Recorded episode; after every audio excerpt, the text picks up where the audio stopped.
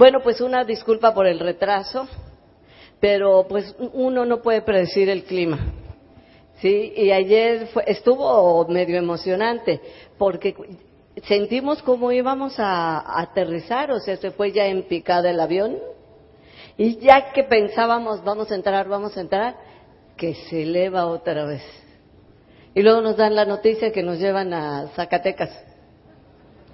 Y luego nos dan la noticia, ya que nos tuvieron enlatados un buen rato ahí, eh, nos dan la noticia de que nos regresan a México.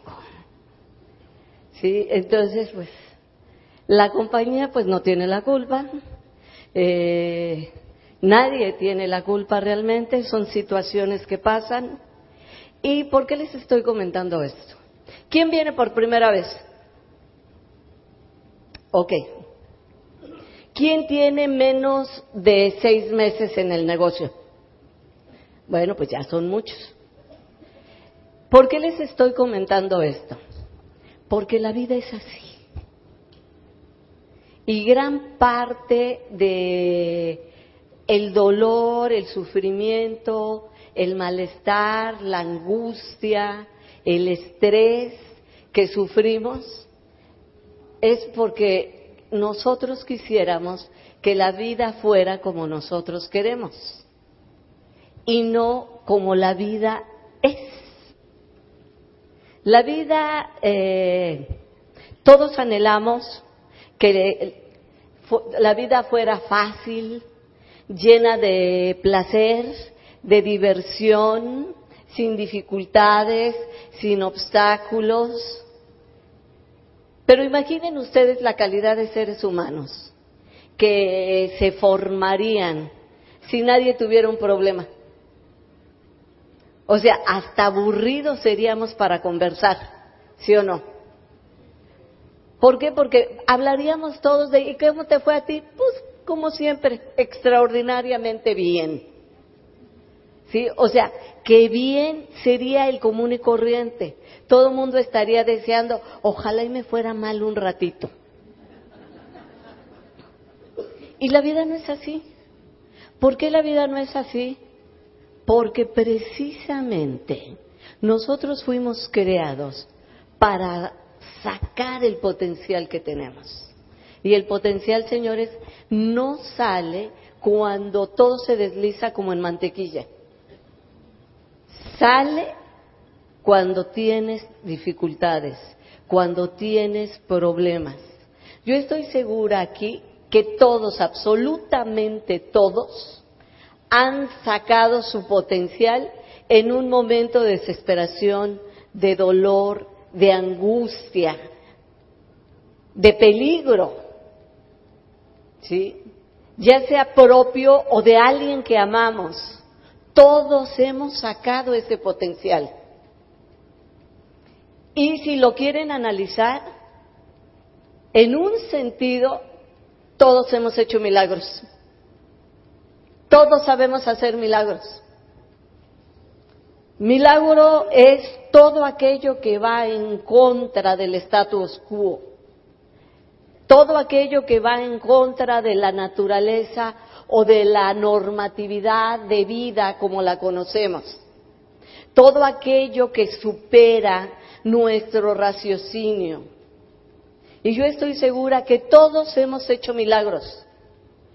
Y nos quedamos asombrados y contamos, es que yo nunca me creí capaz de poder resolver esto, o de solucionar aquello, o de enfrentarme a aquello más. ¿De dónde sacamos el valor? ¿De dónde sacamos la inteligencia? ¿De dónde sacamos la comprensión? ¿De dónde sacamos todos los recursos internos en un momento dado para conseguir algo que nos interesa de verdad? ¿Para proteger a alguien que amamos mucho? Para realizar algo que sabemos que es una realización no solo nuestra, sino de una comunidad. O sea, todos hemos hecho eso. Pero curiosamente, todos anhelamos la vida regalona que nunca vamos a tener, al menos no en este planeta. Los que vivimos aquí, desde que nacemos, ¿cómo nacen los bebés? Llorando. Y no me voy a poner tipo telenovela, ni mucho menos, ¿eh? ¿Sí? Es simple y sencillamente porque eh, ser ser humano tiene sus ventajas, pero también tiene sus desventajas. El ser humano tiene que pagar con esfuerzo, con disciplina, con pasión, lo que él anhela, porque es un ser especial. El juego aquí se, llama Saca tu potencial. Muchos de nosotros cuando entramos a este negocio creemos que no lo vamos a poder hacer, que nosotros no podemos hablar en público o que no nos atrevemos a invitar a, gente que no conocemos porque nos da vergüenza, nos hace sentir mal, nos, siente, eh, nos hace sentir disminuidos. No nos vemos haciendo este negocio, aunque necesitemos el premio que ofrece este negocio que es libertad, y no solamente libertad financiera, sino una libertad más amplia. Casi ninguno de nosotros nos damos cuenta, pero vivimos en una prisión. Nos guste o no, y analícenlo. ¿Cuántos ¿Cuánto tiempo o cuántas veces al menos eh, te das cuenta tú de que tienes miedo, angustia, estrés, ansiedad, preocupación, malestar interno al día. Muchas veces ya no nos damos cuenta. ¿Por qué? Porque es un estado permanente. Saltamos de la angustia al afán, a la ansiedad, a la incertidumbre, al temor, a la duda, y, eso es precisamente lo que forma nuestra prisión. Cuando nosotros hablamos de libertad, hablamos de una libertad que va más allá del dinero. Digo, el dinero a nadie le cae mal, por favor. ¿Sí? Hay diamantes y, eh, que dicen, y yo me sumo a ellos, que el dinero no es la felicidad, pero está una rayita abajo del oxígeno. ¿Sí? Entonces el dinero sí está bien, pero fíjense, realmente el dinero por el dinero no nos dice nada y no nos jala a nadie. ¿Por qué nos atrae el dinero? Porque la mayor parte de nosotros unimos, asociamos el dinero con seguridad, ¿cierto? Estabilidad, confort, y realmente esas tres cosas es lo que nos interesa. Queremos seguridad y estabilidad.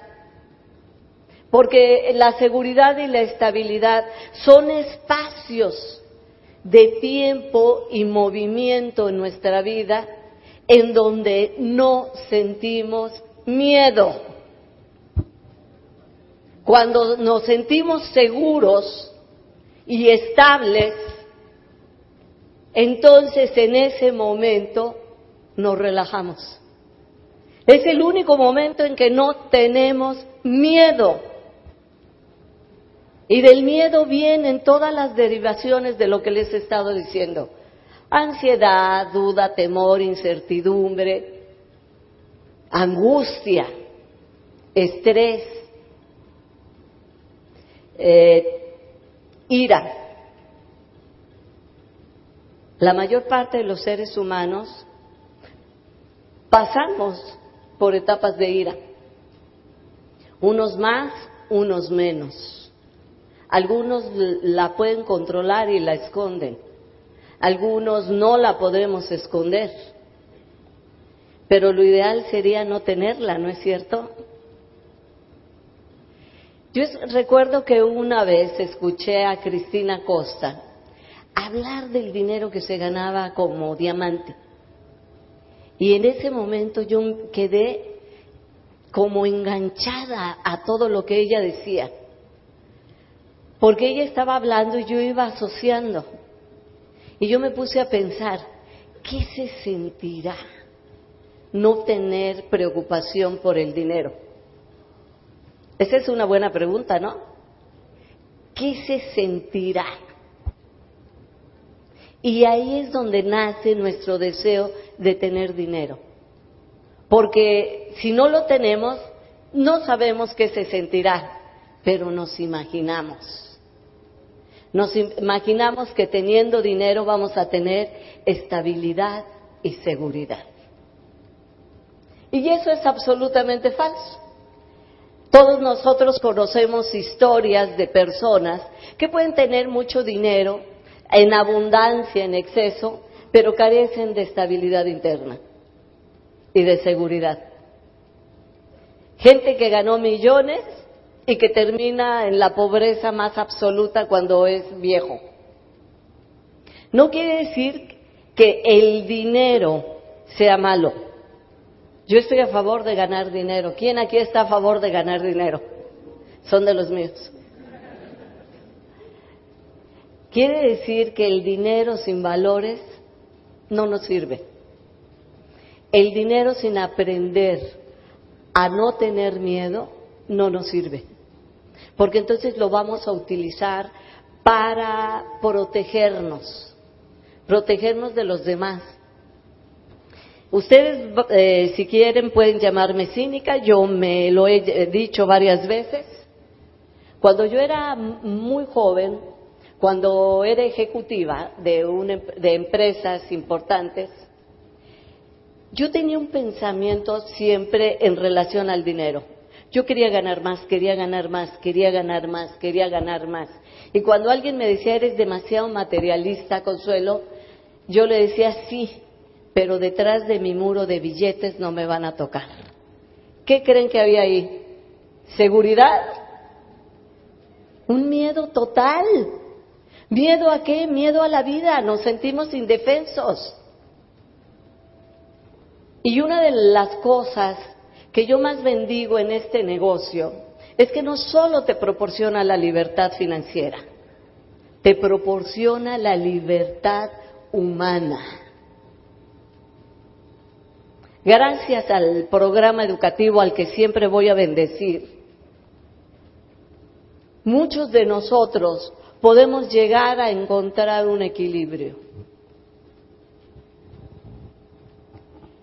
Yo era excesivamente iracunda. Cualquier cosa que me dijeras me controlaba, pero la gente siente tu ira. Así que si hay algunos iracundos, no me levanten la mano. Eh, aunque te controles, la gente sabe. Y tratar con una persona que tiene ira es difícil.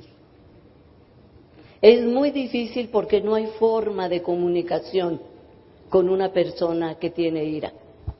Y ustedes van a entender por qué. Yo la superé, bendito sea Dios, le doy gracias a Dios por eso. Cuando entendí, no lo entendí sola, tuve que estudiarlo, eh, cuando entendí la causa de la ira. La ira no es más que consecuencia de nuestro ego. ¿Cuándo nos ponemos enojados? Cuando las cosas no salen cuando, como nosotros queremos. Cuando no escuchamos lo que nosotros queremos. Cuando la situación no se ajusta a lo que nosotros queremos. ¿Me siguen? ¿Qué cura la ira? La aceptación. Cuando tú llegas a un estado de conciencia de aceptar, ¿qué aceptas? Lo que pasa.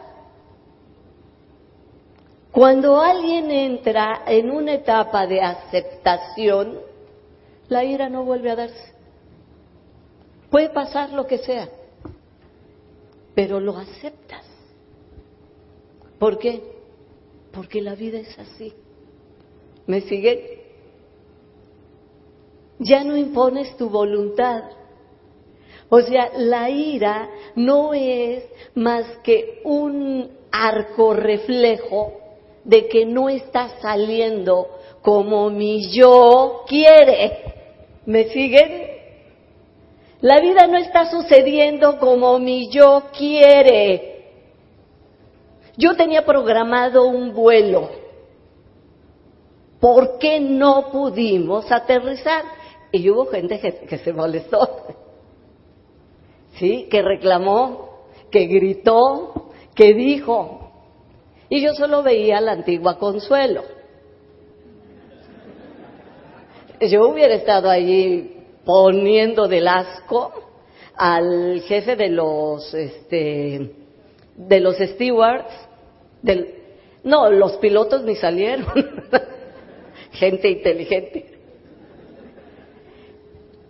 pero cuando nosotros nos enojamos por una situación de esa ese es un indicador muy claro de hasta dónde estás en el deseo de quererlo controlar todo. La ira se da, es una consecuencia de un exceso de control. Me enojo con mis hijos porque no cuidaron como yo quería lo que les compré o lo que yo quería que cuidaran. ¿Me siguen? Me enojo con mi familia porque no valora como yo creo que deben de valorar lo que tienen. Me enojo con la gente porque no tienen mi misma opinión y mi opinión es la única verdadera. ¿Me siguen? Me enojo con la vida porque las situaciones en mi vida no se dan como en mi cabecita se han formado. Es simplemente cero aceptación de lo que está sucediendo. Cuando nosotros nos damos cuenta de que las cosas son como son y que a las personas no hay que cambiarlas, sino simplemente amarlas o darte la vuelta. Tú eliges. Si la persona te interesa, ámala. Pero si tú quieres cambiarla, ¿qué significa? Que no es como tú quieres que sea. ¿Me siguen? ¿Y por qué estoy hablando de esto si el tema es liderazgo? Porque el líder que no entiende que debe de desarrollar alto nivel de aceptación, no va a poder ser líder. Va a poder ser jefe truenadedo. ¿Me sigue? Y desafortunadamente no va a saber forjar constructores. El iracundo generalmente solo vemos lo malo de las personas, en qué se equivocó, qué fue lo que hizo mal, con qué no cumplió. E ignoramos el aspecto positivo de las personas, sus aciertos, sus fortalezas, su disposición hacia ciertas cosas. Entonces no sabemos formar constructores, porque al constructor hay que darle espacio y confianza, pero sobre todo hay que alentarlo. Probablemente no sea el mejor en esa área, pero si nosotros lo reforzamos debido a nuestro enojo, de que no es la persona que nosotros quisiéramos tener, no me levanten la mano, pero piensen, antes de lo que yo he estado diciendo, ¿a cuántas personas ustedes han considerado en su grupo que no valen la pena? Ahí se los dejo. Ahora, ¿qué pasaría si tú, antes de eso, ¿Ya pensaste eh, a las personas que tú has descalificado ya dentro de tu grupo? Ahora piensa, traten de hacer una lista de cinco cosas buenas que tengan. Mentalmente. Si no pasaste de dos, te tiene altamente disgustado esta persona. Y piensa en cinco cosas que hace mal o que no hace. Si fueron más de cinco, te tiene altamente disgustado. ¿Me sigues?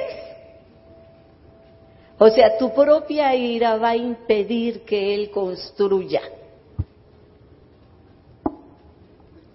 Nosotros queremos cambiar a las personas y es como si hubiéramos hecho un molde de galletas, ¿sí? Eh, eh, y cada moldecito tiene un, una forma. Tenemos el moldecito del 9%, del 12%, del plata, del platino, del diamante, y a todos quisiéramos ponerle el molde del, del diamante, cuando menos. No, todo, no sabemos entender el ritmo de las personas, porque nuestro ritmo es de urgencia. Pero este tema lo quiero tratar ahorita después. Quiero terminar con la ira. Mientras nosotros no tengamos un nivel de aceptación hacia nosotros mismos, no vamos a tener ese mismo nivel de aceptación hacia los demás. Cuanto más nos disguste lo que están haciendo las personas de nuestro grupo, más necesidad, más urgencia hay de que nos pongamos a reflexionar qué estamos haciendo nosotros que analicemos, porque fíjate, hay una gran diferencia entre ser predicador y ser educador. ¿Están de acuerdo? El predicador se hace fácil, porque es muy fácil hablar y decir tú tienes que hacer, tú tienes que hacer, tú tienes que hacer, tú tienes que calificar. Y el educador jamás dice lo que tienes que hacer. Él simplemente hace. Y porque hace, se vuelve duplicador. El educador duplica, el predicador mata. Si nosotros queremos constructores, tenemos ese, ese nivel de aceptación de cómo somos, ese nivel de aceptación de cómo es la vida, el negocio, la familia, es lo que es. ¿Cómo son las personas? Eso nos está dando la capacidad para darle un espacio de confianza, una atmósfera, dice Rich DeVos. Él en uno de sus libros dice que la parte más importante de este negocio es crear una atmósfera Ustedes han visto eh, seguramente plantas eh, en invernadero, ¿están de acuerdo? Y la atmósfera de esas plantas es diferente de la atmósfera de cualquier otra planta al exterior. Si nosotros queremos construir o desarrollar constructores, necesitamos crear esa atmósfera comenzando por una atmósfera de aceptación. Te acepto con tu 0% de puntos. ¿Me sigues? Pero ¿qué hace entonces el líder? Dices, yo tengo aceptación, pero entonces nadie va a tener volumen. No, es, te acepto con tu 0% de puntos, pero te doy razones, te doy motivos a través de alimentar tu sueño, a través de educarte, a través de conectarte al programa educativo para que nazca en ti el usar más los productos. Te doy motivos, ¿cómo? Talleres de inicio con los productos, de eso yo no voy a hablar porque yo sé que ustedes tienen excelentes estrategias. Tú búscate a tu platino, a tu línea de auspicio, y cómo quiero mover eh, producto, le tengo que dar motivos más que rechazarlo. Si yo lo rechazo, estoy enrareciendo la atmósfera. Si yo lo acepto, ¿saben cuántas, cuántos seres humanos se sienten aceptados en el mundo? Poquísimos. Piensen en ustedes mismos. ¿En cuántos lugares, con cuántas personas, en cuántas situaciones se sienten aceptados? Poquísimas, ¿no? ¿Con quiénes nos quedamos? Con el que nos acepta. Piensen en su propio matrimonio, con quién se casaron. A lo mejor no fue ni el más guapo ni el más rico, pero era el que te hacía sentir bien o la que te hacía sentir bien, la que te hacía sentir a gusto. Nosotros buscamos la aceptación por naturaleza y corremos, le rehuimos al rechazo. Esa es la razón por la que no contactamos en frío fácilmente, porque le rehuimos al rechazo. Esa es la razón por la que quisiéramos que todo mundo nos dijera que sí a la primera, porque buscamos la aceptación. Y si tú quieres tener una red grande, como la de Delfino, entonces necesitamos desarrollar aceptación. Pero no solamente es importante eso en el negocio, velo en la familia. Desafortunadamente, nosotros somos los que más rechazamos, o sea, nuestros padres, todos los que somos padres. Yo sé que no nos va a gustar escuchar esto, pero si nuestros hijos o como hijos que fuimos o somos hemos recibido rechazo, hemos recibido ese rechazo más pronunciadamente de nuestros padres que de, ningún, de ninguna otra persona. ¿Cuántas veces al día desautorizamos a nuestros hijos en aras de educarlos? ¿Me siguen? En aras de educarlos los criticamos, los amonestamos, les decimos lo que hicieron mal mil y un veces al día. Entonces todo eso va marcando nuestra actitud. Cuando entramos en este negocio y somos aceptados, nos quedamos. La gente se queda más por la atmósfera de aceptación que por cualquier otra cosa. Angway ha hecho estudios en relación a eso. Las redes se fortalecen por la atmósfera de la red más que por los incentivos económicos que pongan. Los países crecen más por la atmósfera de los líderes que por las estrategias y programas que pueda tener la empresa. Por eso es que es importante la aceptación. Un líder iracundo no va a poder desarrollar esa atmósfera de aceptación, no va a poder tener constructores. ¿Cómo me quito la ira? Acepta. Hay cosas que pasan. Acepta.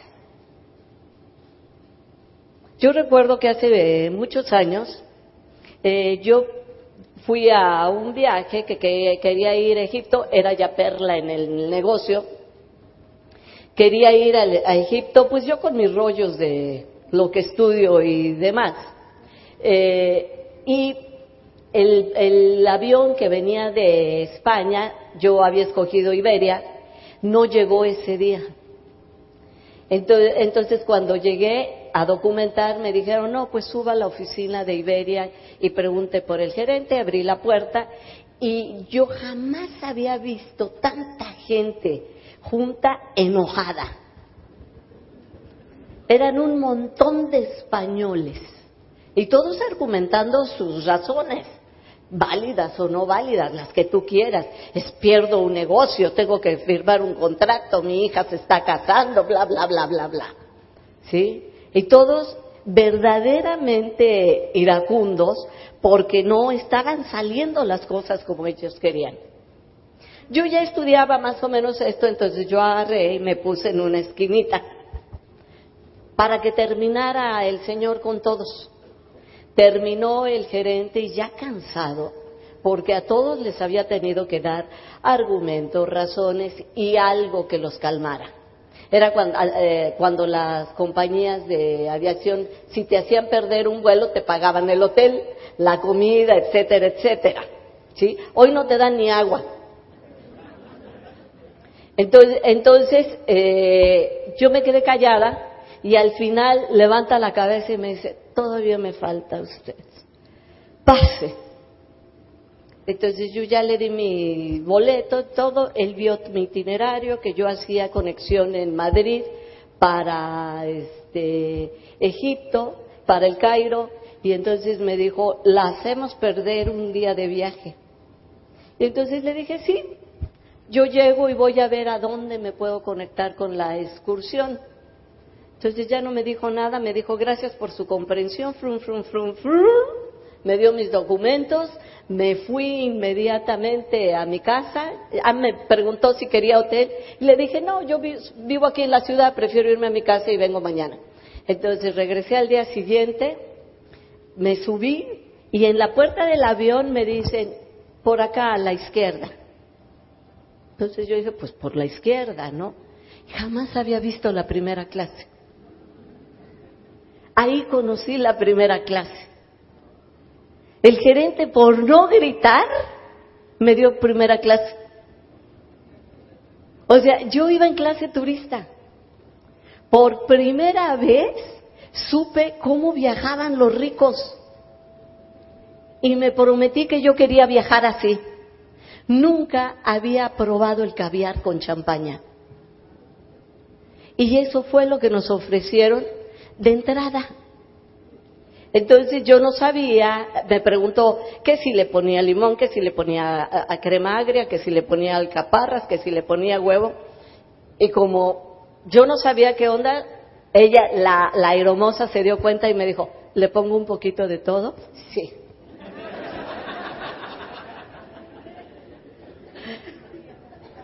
Pero me gustó. Y recibí una, una lección que me marcó para toda la vida. Si uno no se enoja, gana. Y todos sabemos el resto de la frase. ¿Sí? El que se enoja, pierde. A los demás jura lo que no le dieron ni chorizo. ¿Sí? Pero a mí me habían dado primera clase. Si aceptamos las cosas como son, vamos a crear una buena atmósfera para todos. ¿Por qué? Porque el nuevo, aunque tenga 0%, en lugar de presionarlo, lo hacemos sentir aceptado. En un grupo en donde nos aceptamos todos y lo ponemos en contacto, lo exponemos a esa buena vibra de la atmósfera de producción de los demás, ellos terminan produciendo. Yo voy a hablarles un poco después de eso, ahorita lo voy a, tocar. Y luego no me, deja, no me gusta dejar los temas porque ya se me olvidó el que les dije que iba a hablar después. ¿Cuál era?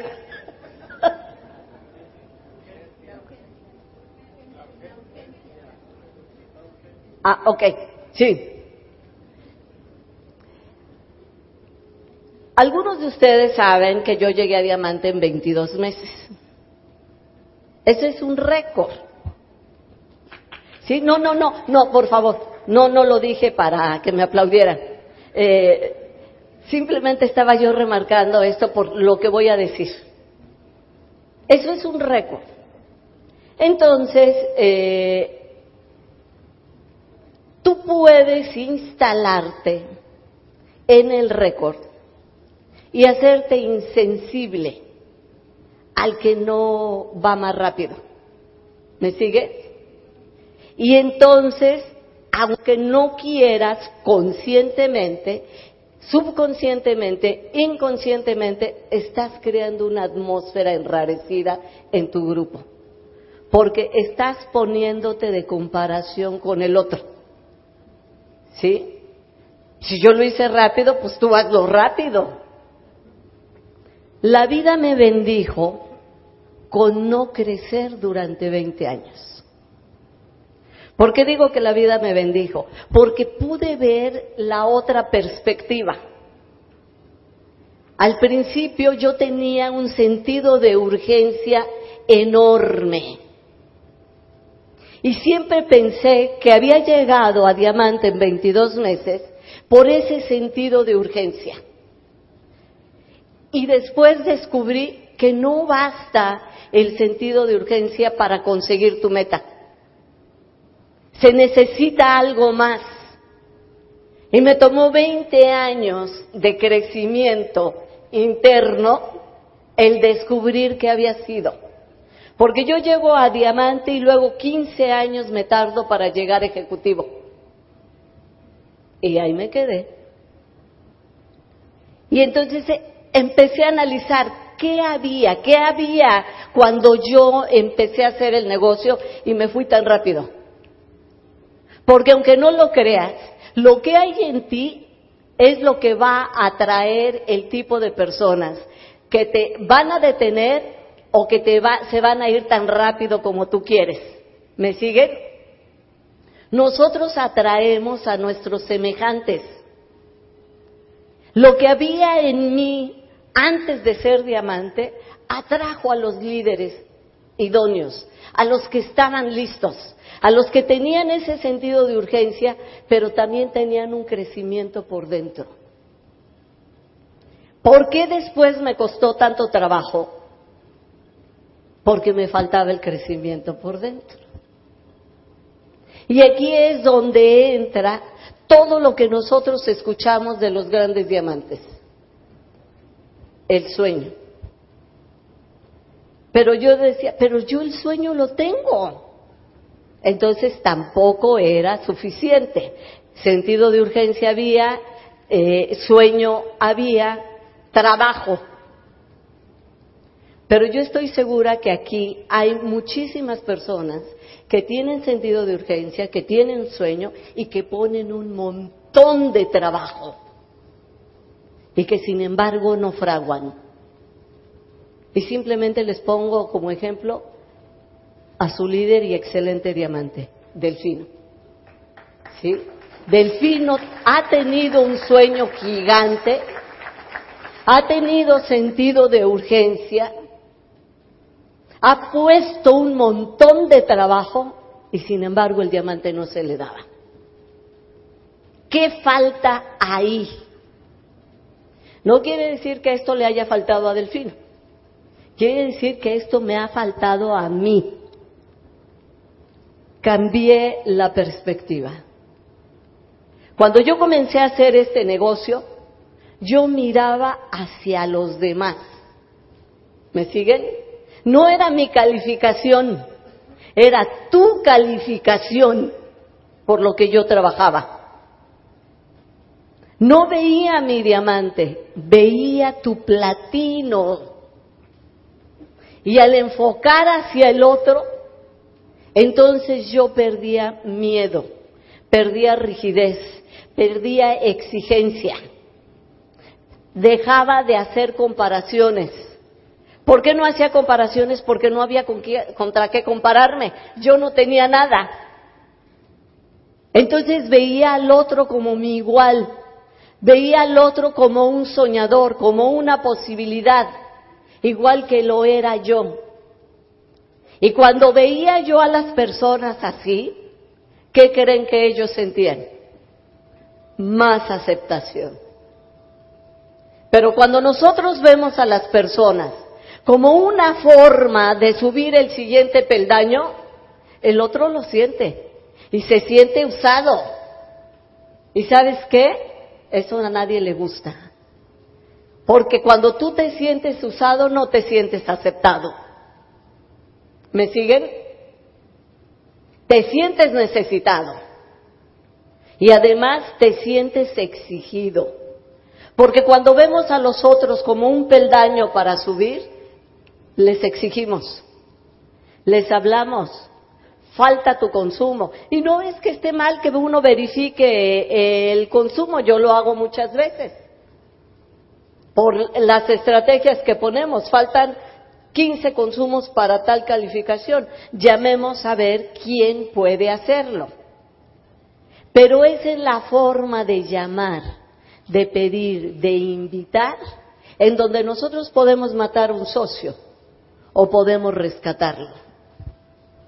No es lo mismo decir, oye fulano, no has consumido, ¿sí? Y ya hoy es el último día. ¿Piensas consumir o no? Pues entonces dice, pues no. Ah, hay oferta, entonces no. No es lo mismo decir eso que, hola, ¿qué tal Carlos? ¿Cómo estás? Bla, bla, bla, bla, bla. Oye, estoy viendo que no has consumido y Juan y Laura tienen una meta. Queremos ver si tú nos quieres contribuir a que se consiga. Si alguien te pide esto, ¿tú qué vas a decir? Pues sí, pero aunque sea con 30 puntos, ¿no? Ahora me dices, pues sí, pero mira, yo este mes nada más 30 puntos. Si yo a, a, esta persona le digo, ¿cómo 30? Si se trata de 300. Por eso es que no avanzamos. Tú siempre dices que quieres calificar, calificar y pues yo no veo cómo. Yo no estoy formando atmósfera. ¿Por qué? Porque me estoy enojando, porque no soy capaz de aceptar. No soy buena negociadora. El que no es capaz de aceptar no es buen negociador. Pero si yo le digo, oye, pues muchísimas gracias, son 30 puntos que nos acercan más a nuestra meta. Por cierto, no te he visto en la OE. ¿Quieres que nos veamos? ¿Te, puedo ayudar en algo? Muchos nos alejamos cuando no estamos haciendo las cosas bien. Si los mantenemos conectados, bueno, pues ahí siguen. Pero para formar un constructor, rodéalo de aceptación, independientemente de las estrategias que ponga Delfino. ¿Me sigue? A mí lo que me funciona es aceptación. Dios me bendijo con 20 años de esfuerzo, escuché a Delfino hablar de Chile. Chile abrió hace 20 años. Yo lo abrí y tuve un diamante rapidísimo, en menos de dos meses, de dos años. Sin embargo, él era una persona con más egoísmo que con sentido de servicio. Y le hizo mucho, mucho daño al mercado. Mi hija dice que persevero yo en Chile porque tengo sentimiento de culpa, no lo sé. Pero llevo 20 años queriendo que ese mercado crezca, y más que queriendo, creyendo. Y a fuerza de darles aceptación, terminaron aceptándose. Tú dices, pero le metes 20 años, no, no es una invitación a que ustedes lo hagan. Es una lección que yo tenía que aprender, una lección que me tenía que equilibrar, porque el haber sido la más rápida me convirtió en una persona, pero al volverme la más lenta, me convirtió en otra. Porque ahora tengo la perspectiva de los dos. Y me doy cuenta que el factor que falta, que tú puedes tener un sueño y eso es buenísimo y súper necesario. Puedes tener sentido de urgencia, puedes poner el trabajo, puedes desarrollar aceptación, crear una atmósfera linda. Pero lo que realmente nos hace crecer es lo que nos estiramos por dentro. Cuando nos estiramos por dentro, afuera se refleja ese crecimiento. Veinte años para hacer crecer un mercado, ¿es que ellos son tan malos? No. Es que yo no me merecía ningún otro crecimiento hasta que yo no creciera lo que tenía que crecer. ¿Me sigue? Eso es por lo que se le da validez a este tipo de eventos. Porque en este tipo de eventos nosotros aprendemos la importancia del crecimiento interno. ¿Cómo puedo sostener una red gigante si no me comprendo ni a mí misma? Alguien va a solicitar mi ayuda, mi apoyo, mi orientación, mi guía. Y probablemente dentro de mi ira yo le dé una contestación carente de total actitud de diamante. Cuando nosotros nos esforzamos, valoramos. Cuando nosotros nos disciplinamos, aprendemos lo difícil que es disciplinarse y aceptamos al que todavía no es disciplinado y sabemos conducirlo. Cuando no somos eh, serios en el negocio porque no hemos terminado por comprenderlo, cuando alguien así se acerca a nosotros, igual, podemos templarlo en lugar de romperlo. Si tú quieres crecer, en mi opinión, si quieres crecer en el negocio, igual que en cualquier otra parte de la vida, crece por dentro. Y creo que tengo un audio por ahí que se llama así, crecer por dentro. Pero creo que lo trato de diferente manera. Lo, aquí lo importante es que lo sigo creyendo. Crecer por dentro te lleva a crecer por fuera. ¿Por qué llegué en 22 meses? Porque mi crecimiento interno daba para el diamante. No daba para más. ¿Me siguen? ¿Por qué no pasas del nivel que tengas?